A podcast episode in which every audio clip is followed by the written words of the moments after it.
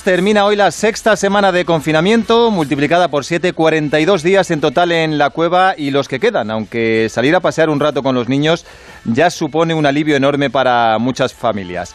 Las calles del país la verdad es que están recobrando un poco de color y de alegría, pero todo hay que hacerlo con prudencia y con sentido común, porque hay imágenes de algunas plazas que parecen la Puerta del Sol en Nochevieja, y si no hay responsabilidad, pues a lo mejor tenemos que volver al confinamiento puro y duro. Responsabilidad es lo que se nos pide y es lo que tenemos que ofrecer. De todas formas, miremos el lado positivo de esta pesadilla. Hay menos contaminación en el mundo, el número de infidelidades se ha desplomado, los armarios de las casas están todos más ordenados, hay muchos más aprendices de cocinero, se han leído más libros y algunos se ven hasta mucho más jóvenes. Sí, más jóvenes que hace un mes y medio. Por ejemplo, Fernando Alonso. Y este 2020, que está siendo igual para todos, porque estamos todos en casa, me ha venido muy bien para coger aire y tengo como energías renovadas. Es como si se volviese a tener ahora mismo 23 años y, estar a tope, ¿no? Y, esto me, me, anima mucho para futuros proyectos, ¿no?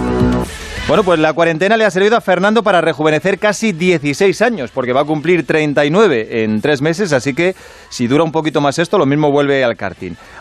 Alonso se siente exactamente igual que Alex Márquez, que ha cumplido, cumplió el jueves pasado 24 y al que su hermano Mar felicitó, aunque estén juntos, están conviviendo juntos durante esta cuarentena, en un vídeo del equipo Repsol. Pues eso, Alex, 24 años aguantándote, mm, no es nada fácil, pero nada, eh, muchas felicidades y ya luego te tiro de las orejas. Mark está aprendiendo también muchas cosas nuevas en esta cuarentena porque aparte de los directos de Instagram, que ya casi es un vicio para muchos, Alonso incluido, ha intentado hacer de cocinero y hasta de peluquero, practicando precisamente con su hermano. Y a simple vista no parece que haya sido un desastre.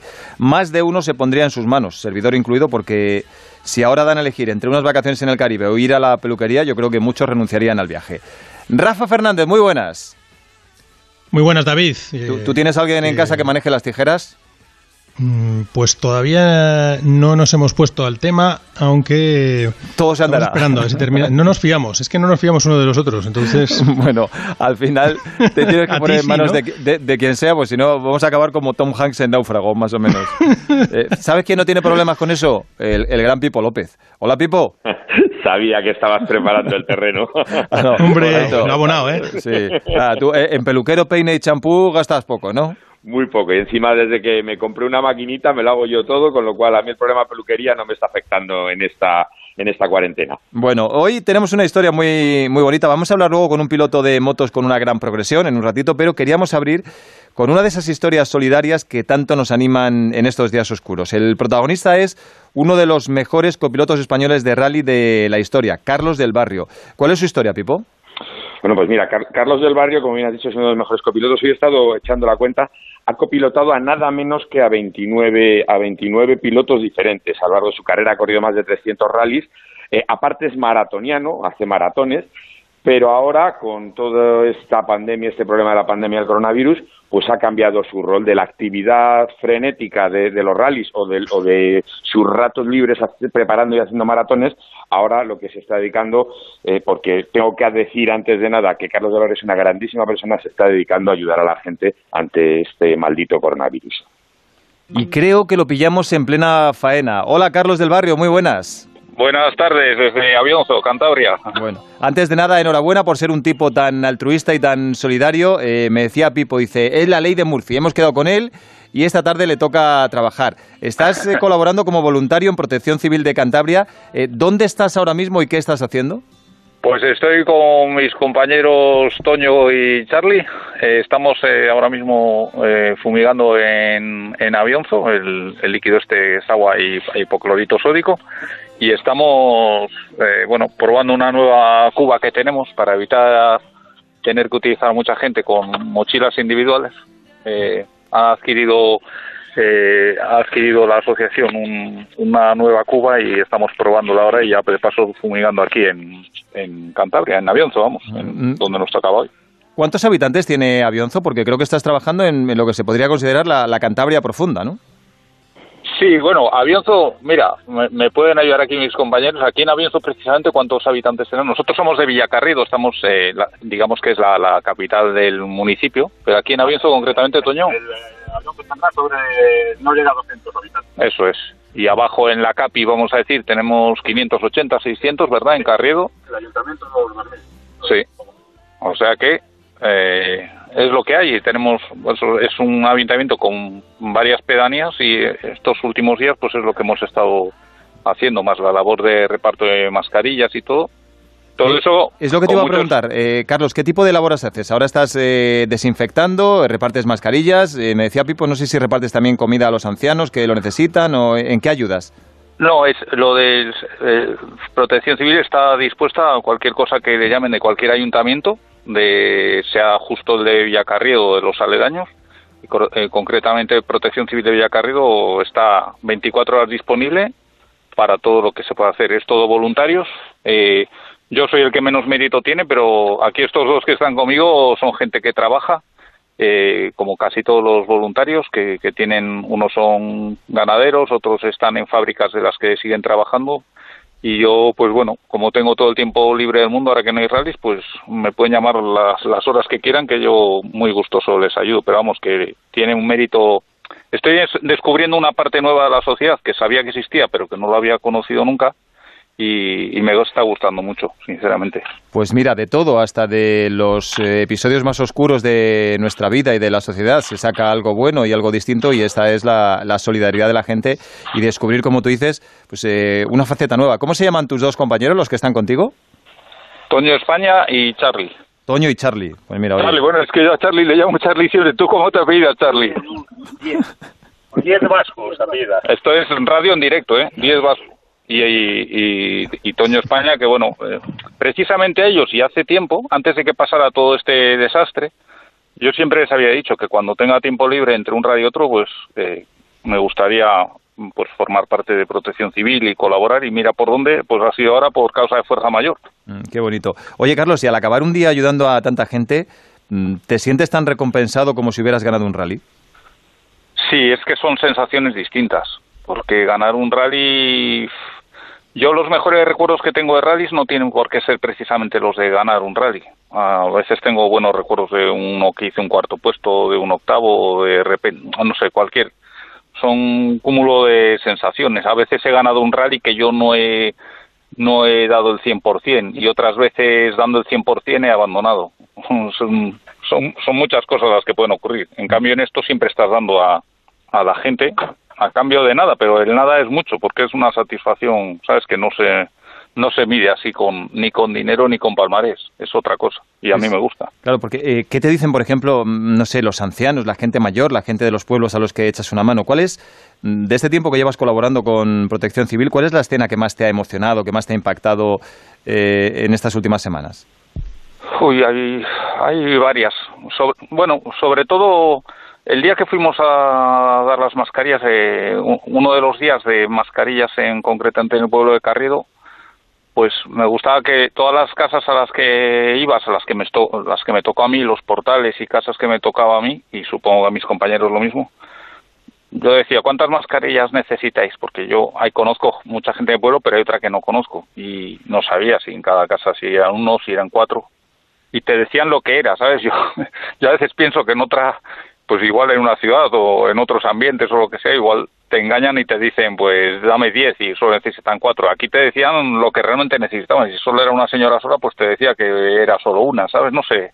Y la gente es muy agradecida en, en casos de estos. Pero bueno, que ya te digo, aquí el mérito lo tienen eh, mis compañeros, sobre todo. Toño y Charlie. Exacto, Toño y Charlie, porque encima, aparte de sus trabajos, tienen familia, ¿sabes? Que yo al fin y al cabo vivo solo, ahora no hay rallies, o sea, yo, mi situación es eh, muy distinta a la, esta gente que todos los días tienen sus quehaceres aparte de esto, ¿sabes?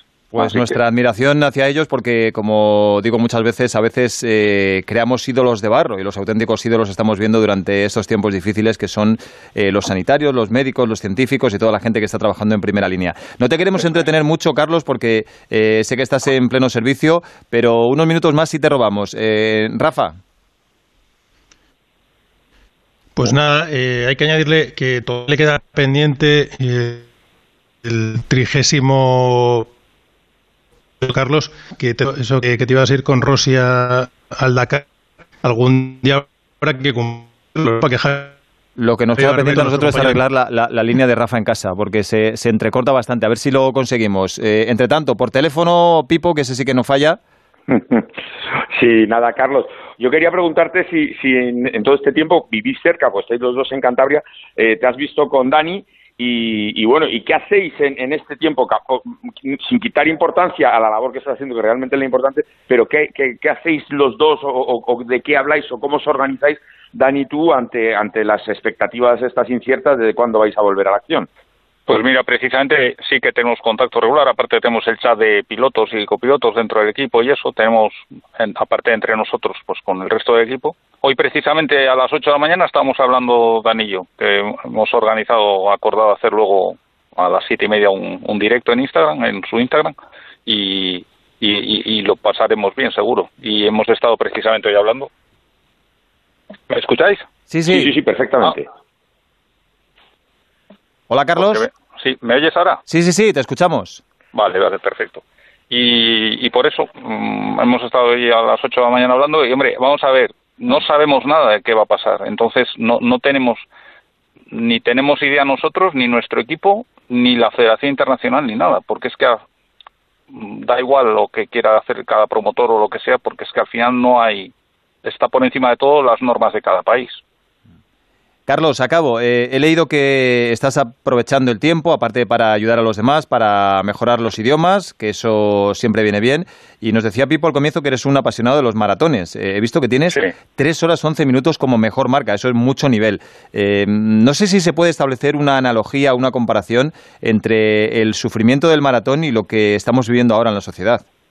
Sí, sí, sí, yo creo que sí, porque en el maratón sabes lo que mide, pero no sabes nunca si lo vas a acabar. Nunca sabes si vas demasiado rápido, demasiado lento. Te queda la duda siempre de qué pasará en el kilómetro 30, 30 y pico. Y en el maratón, yo esto lo, lo asemejo a un maratón en el sentido de cómo organizarte. Yo creo que hay que ver eh, a, a, corto plazo. Yo los maratones voy pensando de 5 en 5, de 10 en 10 kilómetros eh, pero nunca me hago la idea de que los 42 que me quedan en la salida, ¿sabes? Y esto es un poco así. Vamos haciendo etapa a etapa. Ahora viene una etapa nueva. Ha empezado hoy con lo, con lo de los críos saliendo.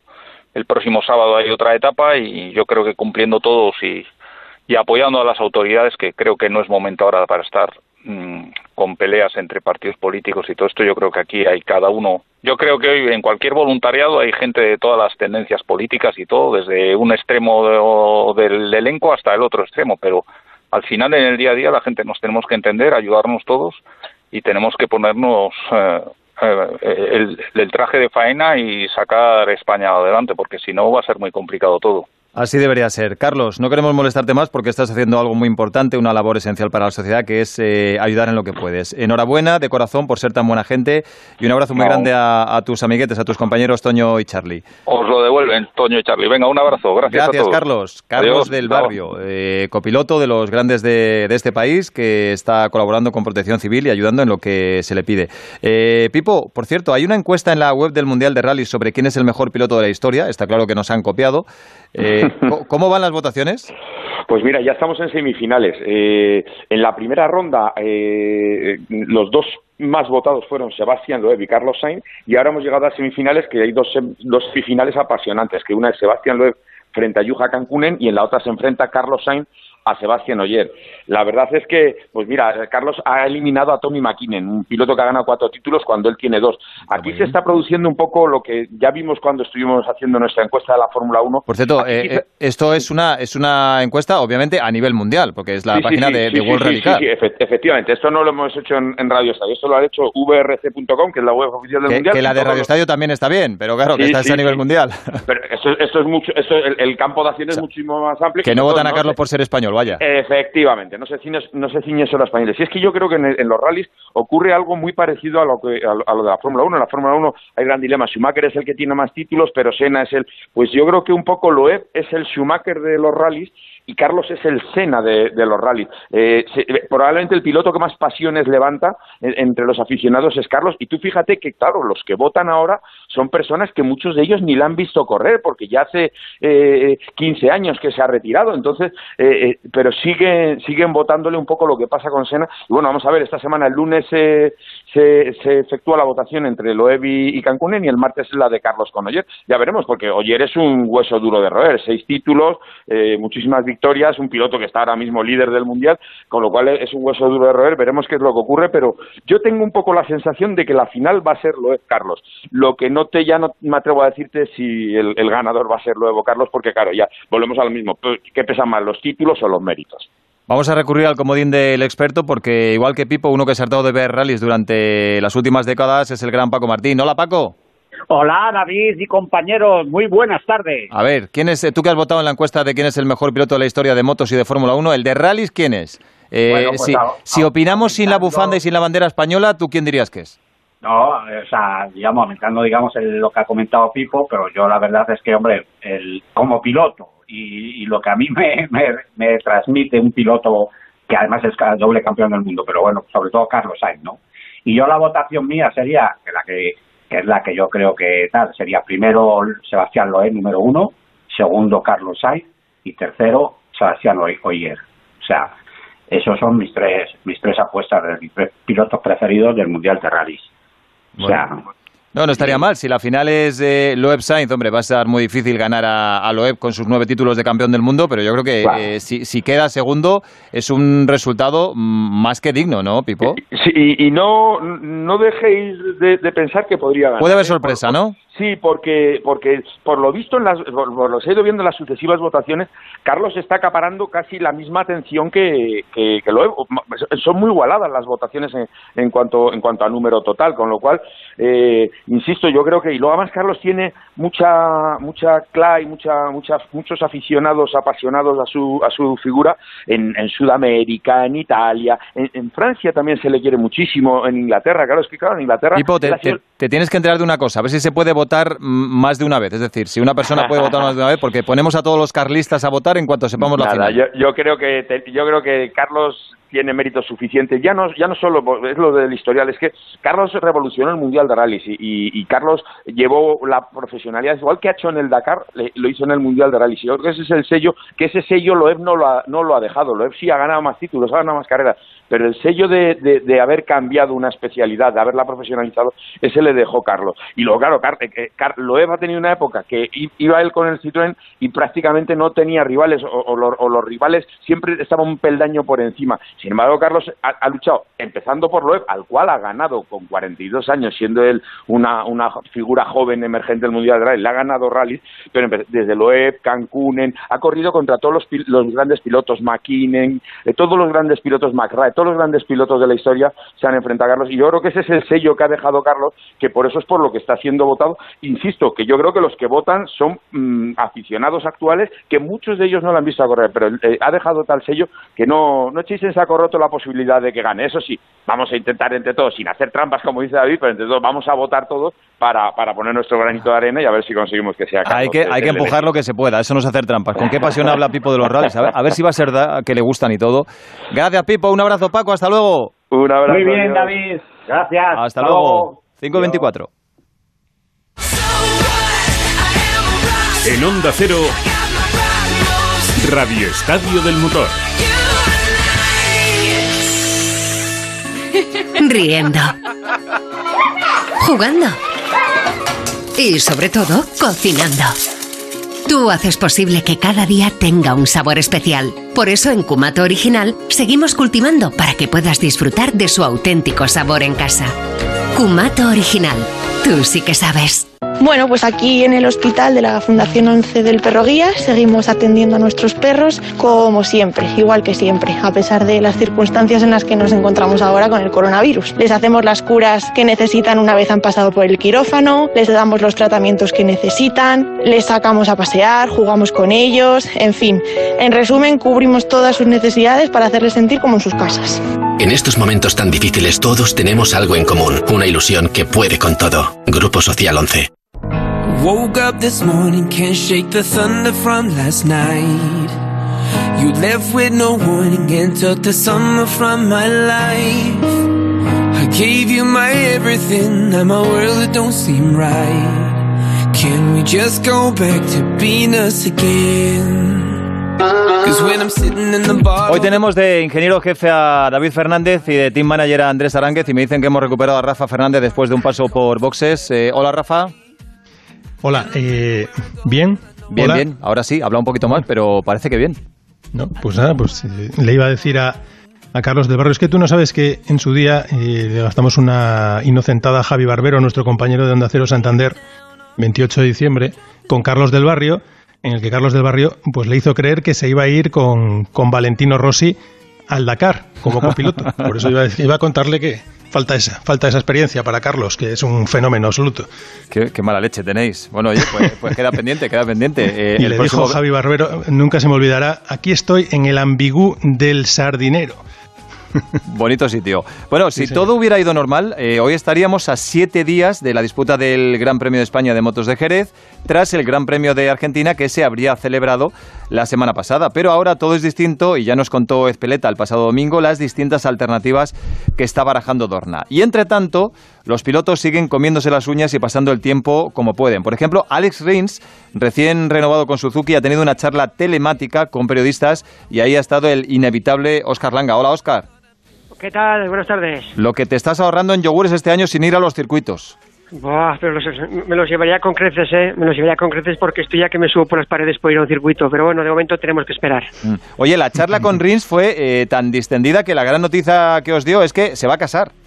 Sí, sí. De hecho, lo único que no sabe cuándo, dadas las circunstancias. Pero en, en una. Que, que se lo digan, que se lo digan a Pereiro o a Aitor Gómez. sí, sí. Las bodas van a ser por que- Zoom ahora. Aunque en, en la videoconferencia que nos dio el pasado jueves eh, explicó que no pudo esperar y, y antes del confinamiento fue a comprar un anillo y claro, se lo pidió, pero ahora están expensas de ver las fechas, aunque ya ah, parece que será de cara al próximo año. Pero bueno, la verdad es que Alex va rápido en todos los sentidos. Pero, eh, Oscar, ¿lo pidió antes del corte de pelo o después? Eh, ¿Explicó lo del rapado? Di- ¿Dijo Sí, que le, dio un venazo o qué? Bueno, eh, le- de hecho le dijeron que tuvo que dormir en el sofá el primer día ya que no le gustó nadie a todo el mundo que vive a lo de él. Se ha pegado una rapada, la verdad es que increíble, ¿eh? Sí, creo que le, le pidió matrimonio a su novia con, con Melena y al cortarse el pelo creo que la novia se lo está pensando ahora. No lo tiene ya tan claro. Eh, Chechu Lázaro, muy buenas. Buenas tardes. Eh, y felicidades, por cierto, ¿eh? hoy, hoy es el cumpleaños de tu Atleti. Eh, sí, sí, sí, joder.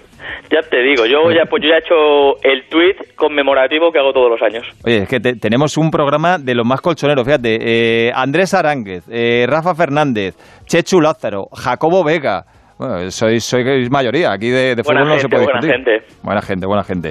Eh, oye, ¿a qué nivel ves a Rins para este año en las carreras que se disputen? Pues sí, yo creo que era, era uno de los outsiders, yo creo que de esos eh, eh, favoritos o aspirantes a, a, a intentar arrebatar el trono a Márquez. Yo creo que Márquez está un escalón por encima del resto, pero en la segunda o en el segundo escalón yo pondría nombres como Rins, eh, como Viñales y como Cuartararo, que si bien el año pasado demostró ser muy rápido, estaba sembrando algunas dudas eh, si se podría, si podría con un material pata negra en pretemporada como el resto de la Yamaha ser igual de constante. Pero vamos, yo creo que esos tres nombres, junto eh, eh, con Dovicioso, que no se nos olvide, yo creo que eran, eran los, los rivales de marca. Mm, Estamos esperando la comunicación con un piloto con el que había hablado Oscar Langa. Hombre, ya es difícil que nos falle alguien estando en su casa, porque ahí no se puede mover, pero bueno, en casa se puede hacer rodillo. eh, los hay como eh, Augusto Fernández, que es el piloto con el que estamos intentando hablar, que tiene un jardín muy grande y uno se puede perder. Pero entre tanto,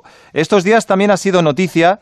Valentino Rossi porque ha dicho que quiere continuar en el Mundial y que tomará la decisión en breve. Va a tomar la decisión sin carreras eh, para testar, para probar cómo está eh, con lo cual empezaría, si decide continuar, el Mundial 2021 con 42 años. Rosista de Onda Cero, Víctor Yuk, muy buenas. ¿Qué tal, David? En el tema de la mayoría de atléticos ahí no te has puesto, ¿no? Eh, no, he dado cuatro nombres. Eh, yo tengo mucha simpatía y mucho respeto por el Atlético de Madrid. Mucho. Mm, Eh, tú, tú tampoco, ¿no? Tú tampoco estás en, el, Barça, en ¿no, el clan rojiblanco. No, tampoco, pero también tengo simpatía por el Atlético Pues ya de está, Madrid, mira, sí. estamos empatados. Oye, si te llamase Valentino, que no es descartable, y te preguntase tu opinión, ¿qué le dirías sobre continuar un año más? Es difícil, ¿eh? La verdad es que es complicado. Yo por mí que siga, evidentemente, porque me gustaría verle más tiempo encima de, la moto. Encima, como este año va a ser un mundial raro y cortito, si es que si es que existe el mundial, que yo cada vez tengo más dudas. Pero es verdad que la mayoría de pilotos tienen ya cerrados los contratos para 2021, ¿no? Hablabais ahora de, de Rins, que eh, renovó hace poquito. Eh, los dos Márquez eh, tienen la- el contrato ya para la temporada siguiente. Viñales también. Cuartararo también. Rins que también.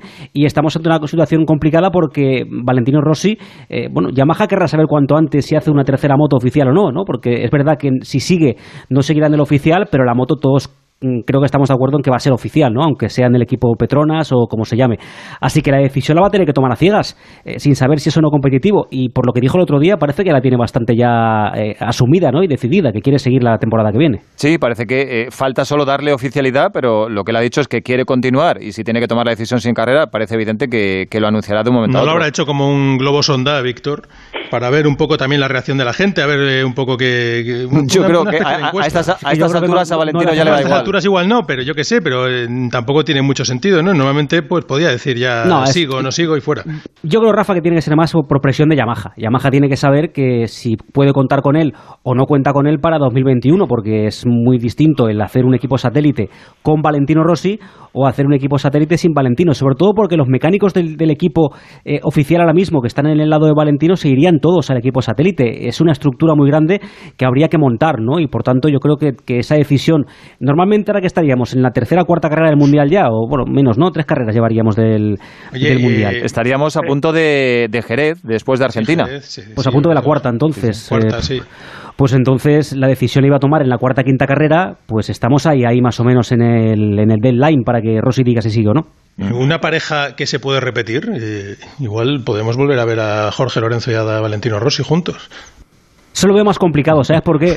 Por- porque si No no, hay estaría competi- mal. si no hay competición este año, eh, de, de nada, eh, el que vuelva a subirse a la moto eh, Jorge Lorenzo después de año y medio sin competir, pero bueno, est- estaría chulo, a mí me gustaría, la verdad. Oye, y, y una cosa, Víctor, lo que también dejó caer Rossi en, ese, en esa intervención que hizo por Instagram fue que Yamaha, ¿por qué no se podría pensar hacer una quinta moto para Lorenzo? Porque él, evidentemente, eh, si él está en la estructura Petronas, él querría a su pupilo de la academia, Morbidelli, y dejó caer ese dardo más que nada porque el próximo año es cierto que no va a haber evoluciones de las motos, en teoría ese gasto en nueva moto no la va a tener Yamaha, oye, ¿por qué no hacer una quinta moto para, para Jorge Lorenzo? Algo que yo lo veo muy complicado, incluso a nivel reglamentario, pero bueno, ¿por qué no? Eh?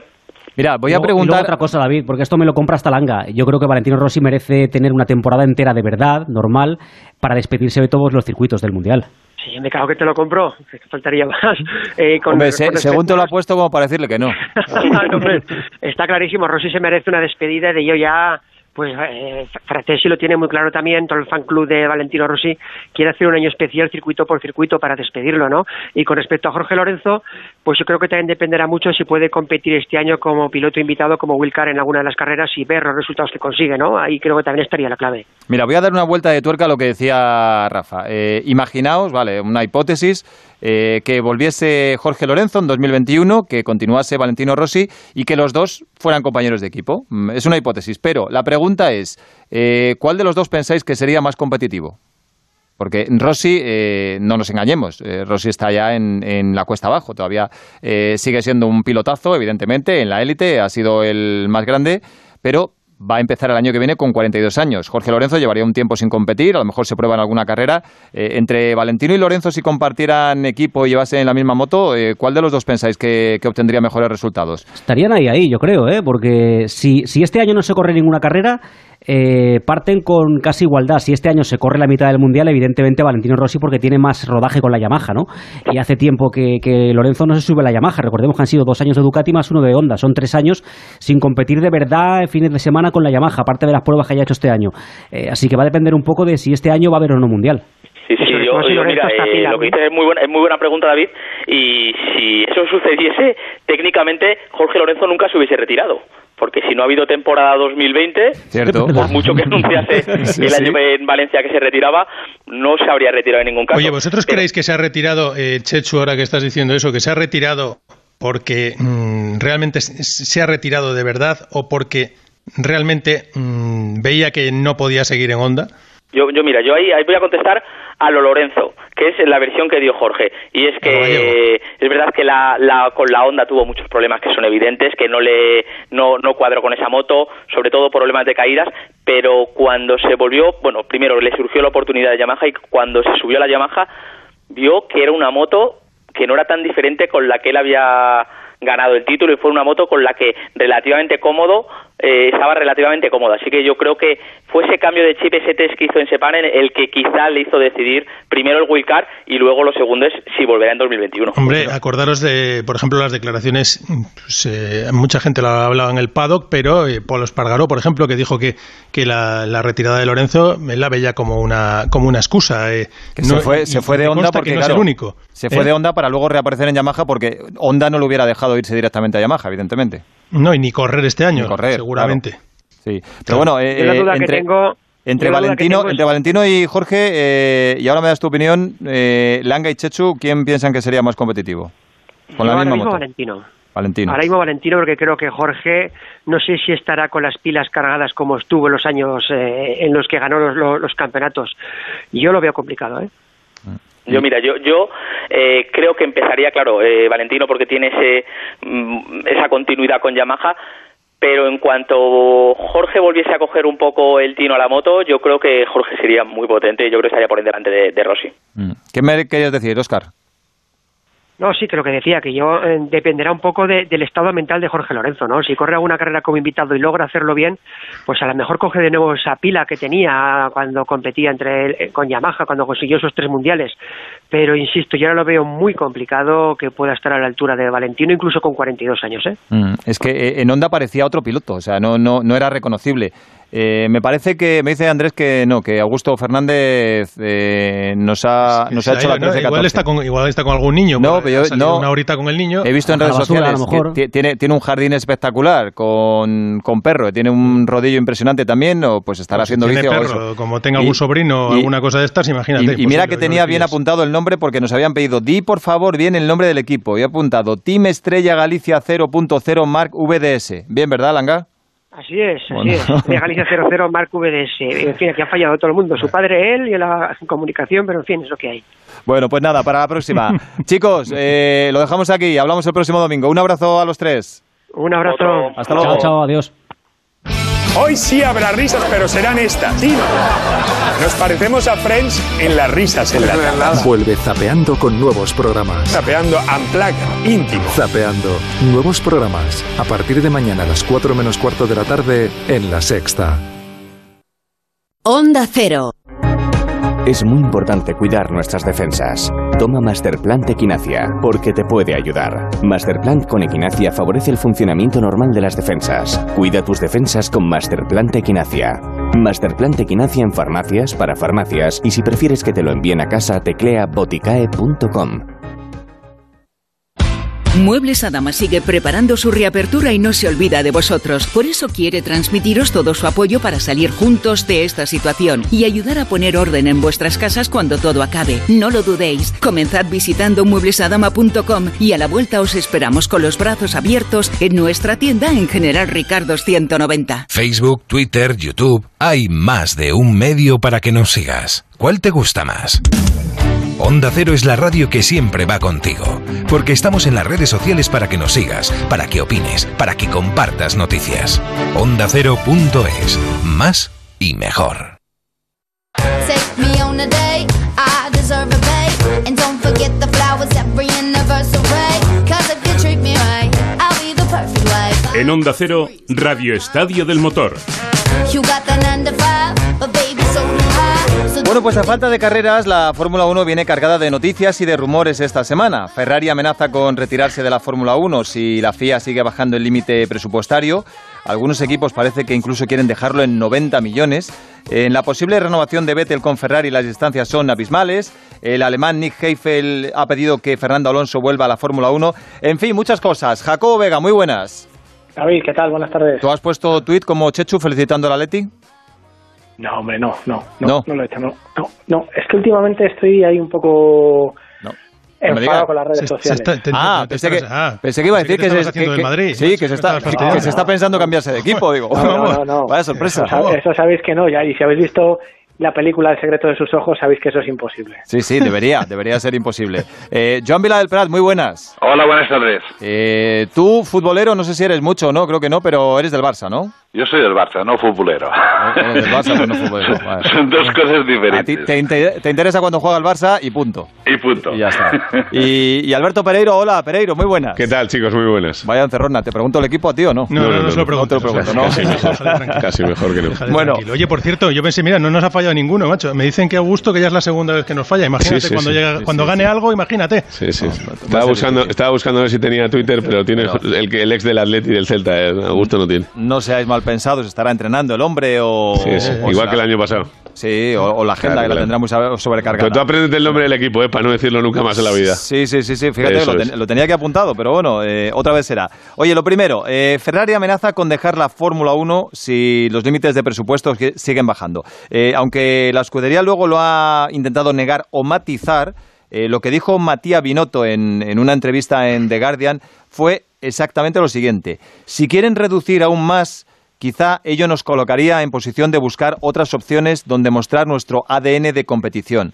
Eh, ¿qué te parece? ¿Alguien puede creerse esta amenaza que, que Ferrari podría dejar la Fórmula 1? Es- son las amenazas típicas de Ferrari cada X años, ¿no? O sea, esto era típico de Montezemolo. Para mostrar su fuerza, ¿no? había- Sí, siempre, siempre intentaban, bueno, era una forma de presionar a- en su momento a la FIA o a la FOM o a, a Bernie o a que sea, ¿no? Es el intentar decir, bueno, oye, si esto no, no, no estamos de acuerdo y no hay solución, nosotros buscaremos otras de- actividades deportivas tipo la Indy, tipo otros eh, espectáculos donde podemos eh, eh, hacer esto que acaba de decir, ¿no? Que es demostrar nuestro ADN deportivo, etcétera, etcétera. Pero son amenazas de la Ferrari. Creo yo, me cuesta creer muchísimo que Ferrari deje la Fórmula 1. Mm, Yo creo también que no va a pasar en absoluto, eh, pero si pasara, eh, que repito, lo veo muy difícil, eh, es evidente que la Fórmula 1 sin Ferrari perdería mucho, pero Jacobo, Ferrari sin la Fórmula 1 perdería más.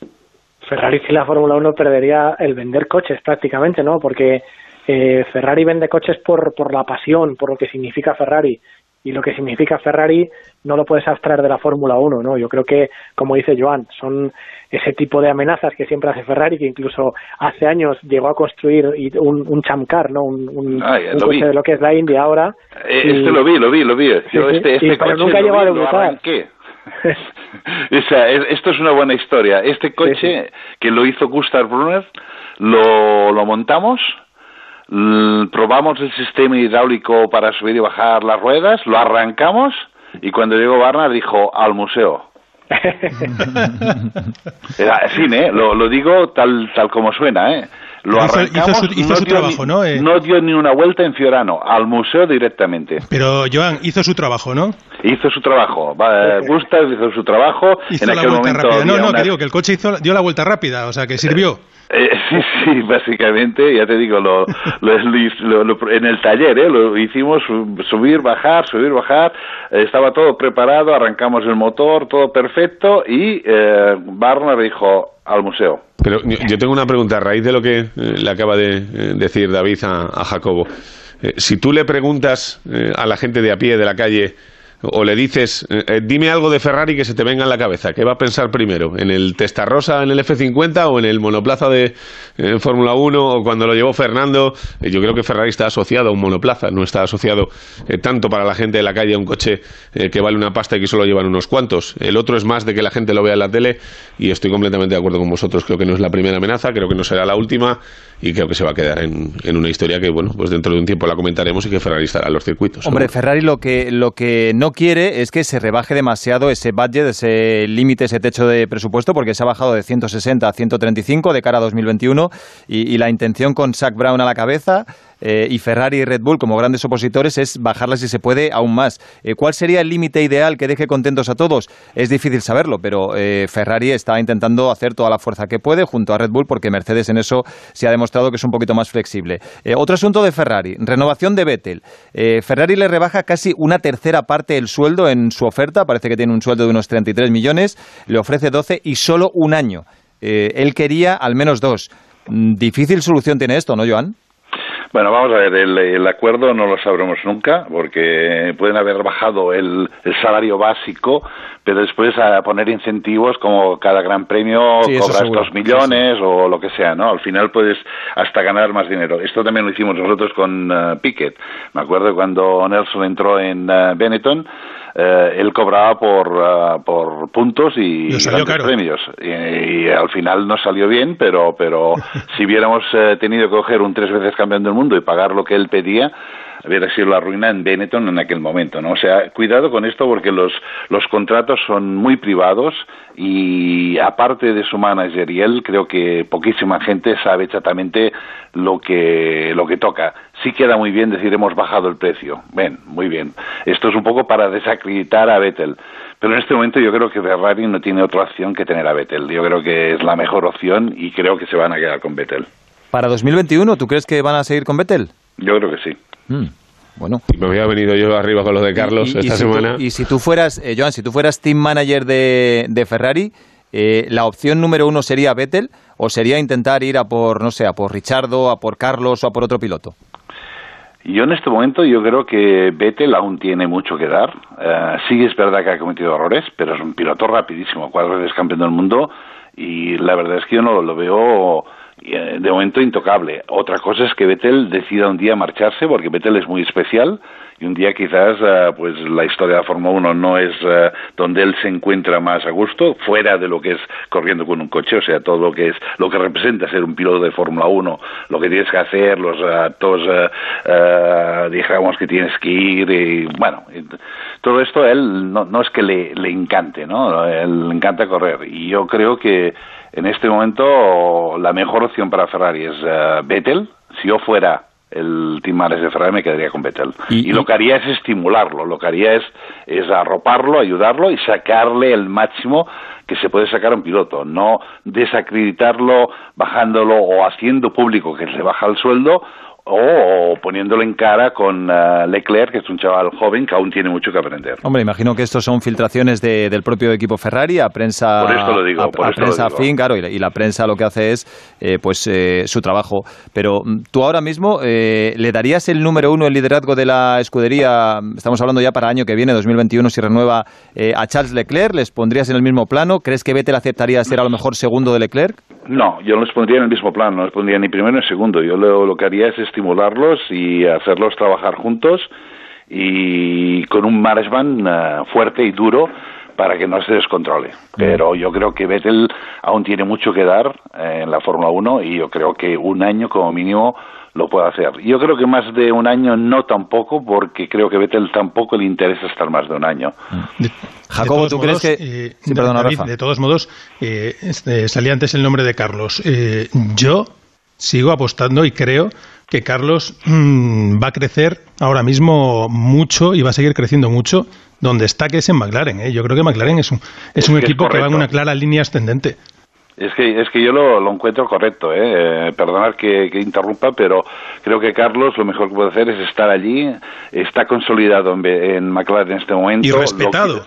Respetado, lo quieren, es el líder eh, y tiene mucho que aprender, tener el motor Mercedes dentro de poco, o sea, eh, yo creo que sería una, crearle una responsabilidad y una...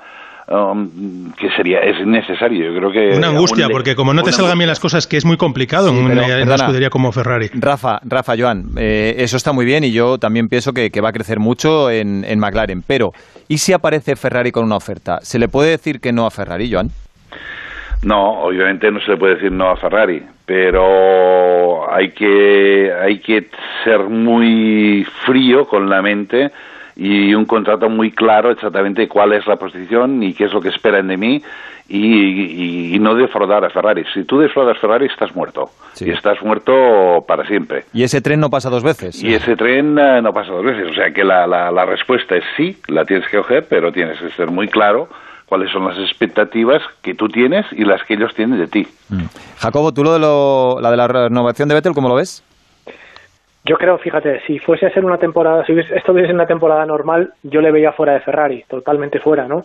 Lo que pasa que es una temporada muy atípica, que de momento ni ha empezado y en la que Ferrari tiene que empezar a pensar ya en 2021, un 2021 que hace unos meses era muy diferente, iba a ser con unos coches totalmente nuevos que estaban por desarrollar y en el que seguramente yo creo que Ferrari veía ese futuro sin Vettel con, con Leclerc de, primer piloto y luego ya veríamos quién era el segundo piloto, pero ahora ha cambiado todo mucho, ¿no? El año que viene son los mismos monoplazas que este, estamos en el mes de, de mayo prácticamente y no ha empezado la temporada y yo creo que, que, por eso Vettel va a terminar eh, renovando, ¿no? Lo que pasa que eh, las reticencias de Ferrari yo creo que son en, en- el comprometerse a demasiado largo plazo con Vettel, por lo que decía Joan.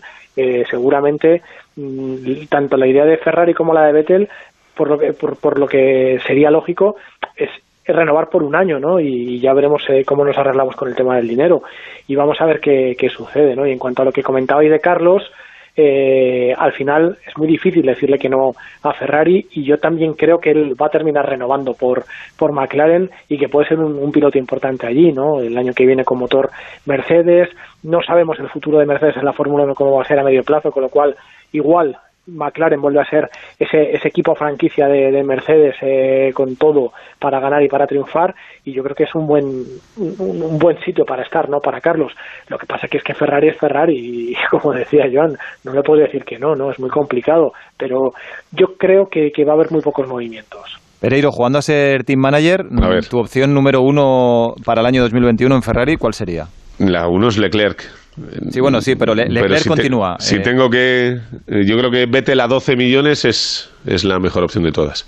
O sea, 33 no, eh, pero si aceptara las condiciones de un contrato eh, cobrando bastante menos y eh, volviéndole a ese clic en la cabeza, que es lo que hemos hablado bastantes veces, no, no podemos eh, negar que es un cuatro veces campeón del mundo, pero tenemos todos la sensación de que está en el punto de que parece que ha arriesgado todo lo que tenía que arriesgar en su vida, pero si le vuelves a conectar es un pilotazo. Yo creo que a esa pasta y con esas condiciones me quedaría con Vettel. Yo, yo es que soy muy impaciente con los pilotos Amigo. muchas veces. ¿eh? Yo soy como, como era Jesús Gil con los entrenadores. Y yo después de ver al Vettel de la última temporada... Y media. eh, Última temporada y media. No, sí, sí. Bueno, eh, al margen de esto, eh, si alguien tiene John Vila del Prat, lo hablaba esta semana con Pereiro y con Rafa también, es que lo tenemos muy desaprovechado. Eh, John Vila del Prat es un gran contador de historias de la Fórmula 1 porque conoce muchas y la mayoría las ha vivido en directo. En El Confidencial, por ejemplo, cuenta algunas de ellas durante esta época sin carreras. Y el otro día me gustó muchísimo la de, la de Zipi Zape, el austriaco Berger y el francés Alesi, cuando coincidieron en Benetton, donde tú estabas y de donde acababa de irse Schumacher. Eh, era una pareja muy curiosa. Eh, por muchos motivos. La verdad es que tengo apuntadas aquí un montón de anécdotas y no sé por cuál preguntarte. Por ejemplo, eh, la, la de Jan Alesi en, en el Gran Premio de Australia en el 96, cuando pilotaba un Tyrrell. Eh, ¿Cómo fue, Joan? ¿Qué No, pasó? no, en Tierra no, en Benetton. ah, este fue en el 96, en Benetton. En Benetton, en Benetton, sí, sí, esta es, es que, vamos a ver, eh, eh, dos pilotos que, que los quiero tremendamente, eh, o sea, son... Ahora, ahora viene el pero. No, no, no, no, no, no, pero es, es- así, porque aparte los, los he pillado en sus momentos más jóvenes, ¿no? A Berger lo pillé quizás en su momento más ah, fantástico, que era cuando estaba en Ferrari, justo antes del accidente. Después del accidente, Berger no, no fue nunca más el mismo Berger que teníamos en aquel momento, pero en aquel momento se había comido el mundo. Yo creo que era el piloto más rápido de lejos de toda la parrilla. Después del accidente ya no fue así. Esto es- también es, eh, hay que decirlo.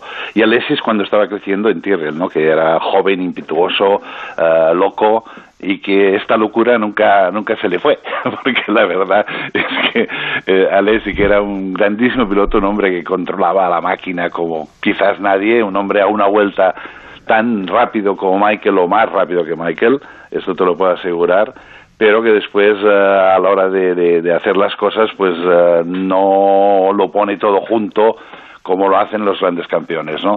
Y estos dos eh, que los pillé en sus momentos jóvenes, eh, después en un momento me volvieron los dos ya maduros y pasado la escuela Ferrari, ¿no? Donde allí básicamente eh, trabajas de una manera muy diferente a la que trabajan los equipos normales ingleses, ¿no? Allí eres Dios, cuando eres un piloto eres Dios y ellos se lo creyeron, ¿no? Y después de sus momentos de Ferrari llegaron a Benetton, Benetton había sido campeón del mundo, Michael se había marchado, nosotros esperábamos esos dos con, con la ilusión y las manos abiertas y bueno, eh, nos dimos cuenta de que la forma de trabajar de ellos comparado con Michael no tenía nada que ver, ellos eran más... eh, no, no- no voy a decir la palabra gandul porque no suena bien, pero, pero no eran tan no eran tan precisos y tan concienciosos como Michael, ¿no? Y ahí es donde empezaron ya, nos dimos cuenta de que la cosa iba a ser mucho más complicada. Y hablando en particular de Alessi, de esta, de esta anécdota, es, es, es que es divertidísima porque hablamos antes de la carrera, vamos a hacer esto, está la estrategia, uno entra de primero, pone los neumáticos, cambia, pone gasolina, sale, etcétera, el otro también, y bueno, íbamos eh, liderando la carrera, de golpe entra Berger, que va detrás, eh, cambia los neumáticos, pone gasolina, sale, bueno, en la siguiente vuelta o dos vueltas más tenía que entrar Jan, íbamos controlando el consumo, íbamos controlando todo como, como funcionaba y le ponemos la, la, la, la pizarra de pasar. ¿no? Bueno, y pasa la primera vuelta, ve la pizarra y sigue. Bueno, segunda vuelta y sigue. Joder, y, y nos ponemos a empezar a nerviosos. La radio, empieza a llamar por la radio, eh, no hay contestación, eh, solo el, el, el rumor de que la había escuchado. ¿Iba primero? Iba primero y sigue pasando, pum, otra vez, otra vez. Y a la cuarta, quinta vuelta ya yo estaba ya que saltaba al muro, eh, subido encima, me- moviendo los brazos, intentando hacer todas las cosas que te puedes imaginar y más, ¿no? Y nada, al final, a la, a la quinta o sexta vuelta, brrr, cuando iba adelante, pues de golpe vemos que se aparca y se había quedado sin gasolina. Y es para volverse loco, ¿no? Para matarlo. ¿Y qué, qué para dijo? matarlo y la, y la respuesta es eh, bueno la radio no funciona muy bien y no me acordé no me acordé algo, algo, de aquellos que dices eh, vamos a dejarlo porque si no lo matas ¿no? Sí, sí, sí, sí. Oye, nos da tiempo a una más muy rápida, muy rápida. Eh, hubo un gran momento cuando eh, los resultados no eran buenos en, eh, en Benetton y Briatore, eh, jefe de Benetton, juntó a los dos pilotos para una charla en la que estabais también Pat Sí, no, Simons esto- y, y tú. Sí, esto lo, se lo pedí yo. Dijo Flavio, tenemos, tenemos que hablar con ellos en Imola. Digo, tenemos que hablar con ellos porque, porque bueno, no se lo están tomando todos los serios que se lo tienen que tomar, ¿no? Y eh, el potencial del coche era un coche que podía ganar. De hecho, habíamos ganado alguna carrera. Eh, podíamos ganar el título y bueno y por tonterías una por una cosa o por otra total que estábamos tirando el año fuertemente no entonces eh, y dijimos la, la falta de cooperación con ellos la falta de, de ganas de trabajar etcétera etcétera. Bueno, total que Flavio dice vamos a hablar con ellos en el coche y la anécdota buenísima que es de Flavio, que esta se la inventó él, ¿no? Les, le- le- les pregunta, oye, ¿cómo, cómo se llama el capitán de tu barco? Dice, no sé, John Smith, ¿no? A Berger. Y, oye, y el, eh, y el segundo, y el que te hace la comida, bueno, este se llama, pues, yo qué sé, Mateo, lo que quieras, ¿no? Un nombre. Y a Jean le pregunta lo mismo. Y tal. Y dice Berger, oye, ¿el número uno de tu coche cómo se llama? Y un silencio estrepitoso. ¿Y el número dos? ¿Y el número tres? Y decían, ¿tu número uno cómo se llama? Y el número dos, número tres. ¿Os dais cuenta que la gente que, que os está eh, preparando el coche, que tiene eh, en sus manos vuestras vidas, no sabéis ni los nombres de vuestros mecánicos? Claro, aquello, aquello fue Impresionante. ¿no? Con un silencio de aquellos que no te podías ni eh, de- de cortar. En estas que Jan va a decir algo y dice, tú cállate. Y tú cállate, dice, le dices, que es, es buenísimo. Esta es genial, esta frase. Dice, dice, tú cállate porque el día que te mueras vamos a vender tu cerebro por nuevo. Porque nunca lo has usado. Aún lleva el bubble wrap. Bubble wrap era El es aquella sí. cinta de, de bolas de, de- de plástico que pones para que las cosas no se rompan, ¿no? Dice, dice, aún llevas tú, aún tienes el cerebro tan nuevo que lo vamos a vender eh, ta- ta- sin usar, que ta- lo vamos a vender por nuevo, ¿no? Esta es, esta es una de aquellas anécdotas que, que aún, aún a veces cuando los veo les explico, vamos con el bubble wrap. Qué bueno, qué y bueno. yo pensando de dónde había sacado Gunther Steiner lo de las broncas, ¿eh? ya me voy haciendo una esta, idea. esta- esta fue una bronca seria, fuerte, y, bueno, y, y es que aparte no podían decir nada, porque sabían exactamente que lo que Ya lo- estaba se aprendieron los nombres, era, ¿no? Sí, era, era, se- era de verdad, ¿no? Y a. No. a partir de allí cambiaron un poquito, pero tampoco tanto, ¿no creas? Nos tienes que contar muchas más de estas. Pre- prepárate una buena y la próxima semana contamos una, una de estas buenas de, de tu época en la Fórmula 1. ¿Vale, Joan? De acuerdo. Un abrazo, muchas gracias. Venga, hasta ahora. Hasta luego, Jacobo Pereiro. Adiós, Augusto. Bueno, hasta la próxima semana, Rafa. Ala, y con tranquilidad todo el mundo, ¿eh? Venga, y con responsabilidad. Llegamos a la línea de meta, ya ondea la bandera a cuadros para nosotros, así que toca despedirse. Gracias un domingo más por estar ahí. En una semana volveremos. Ahora sigue la radio, sigue el deporte en Onda Cero. Adiós.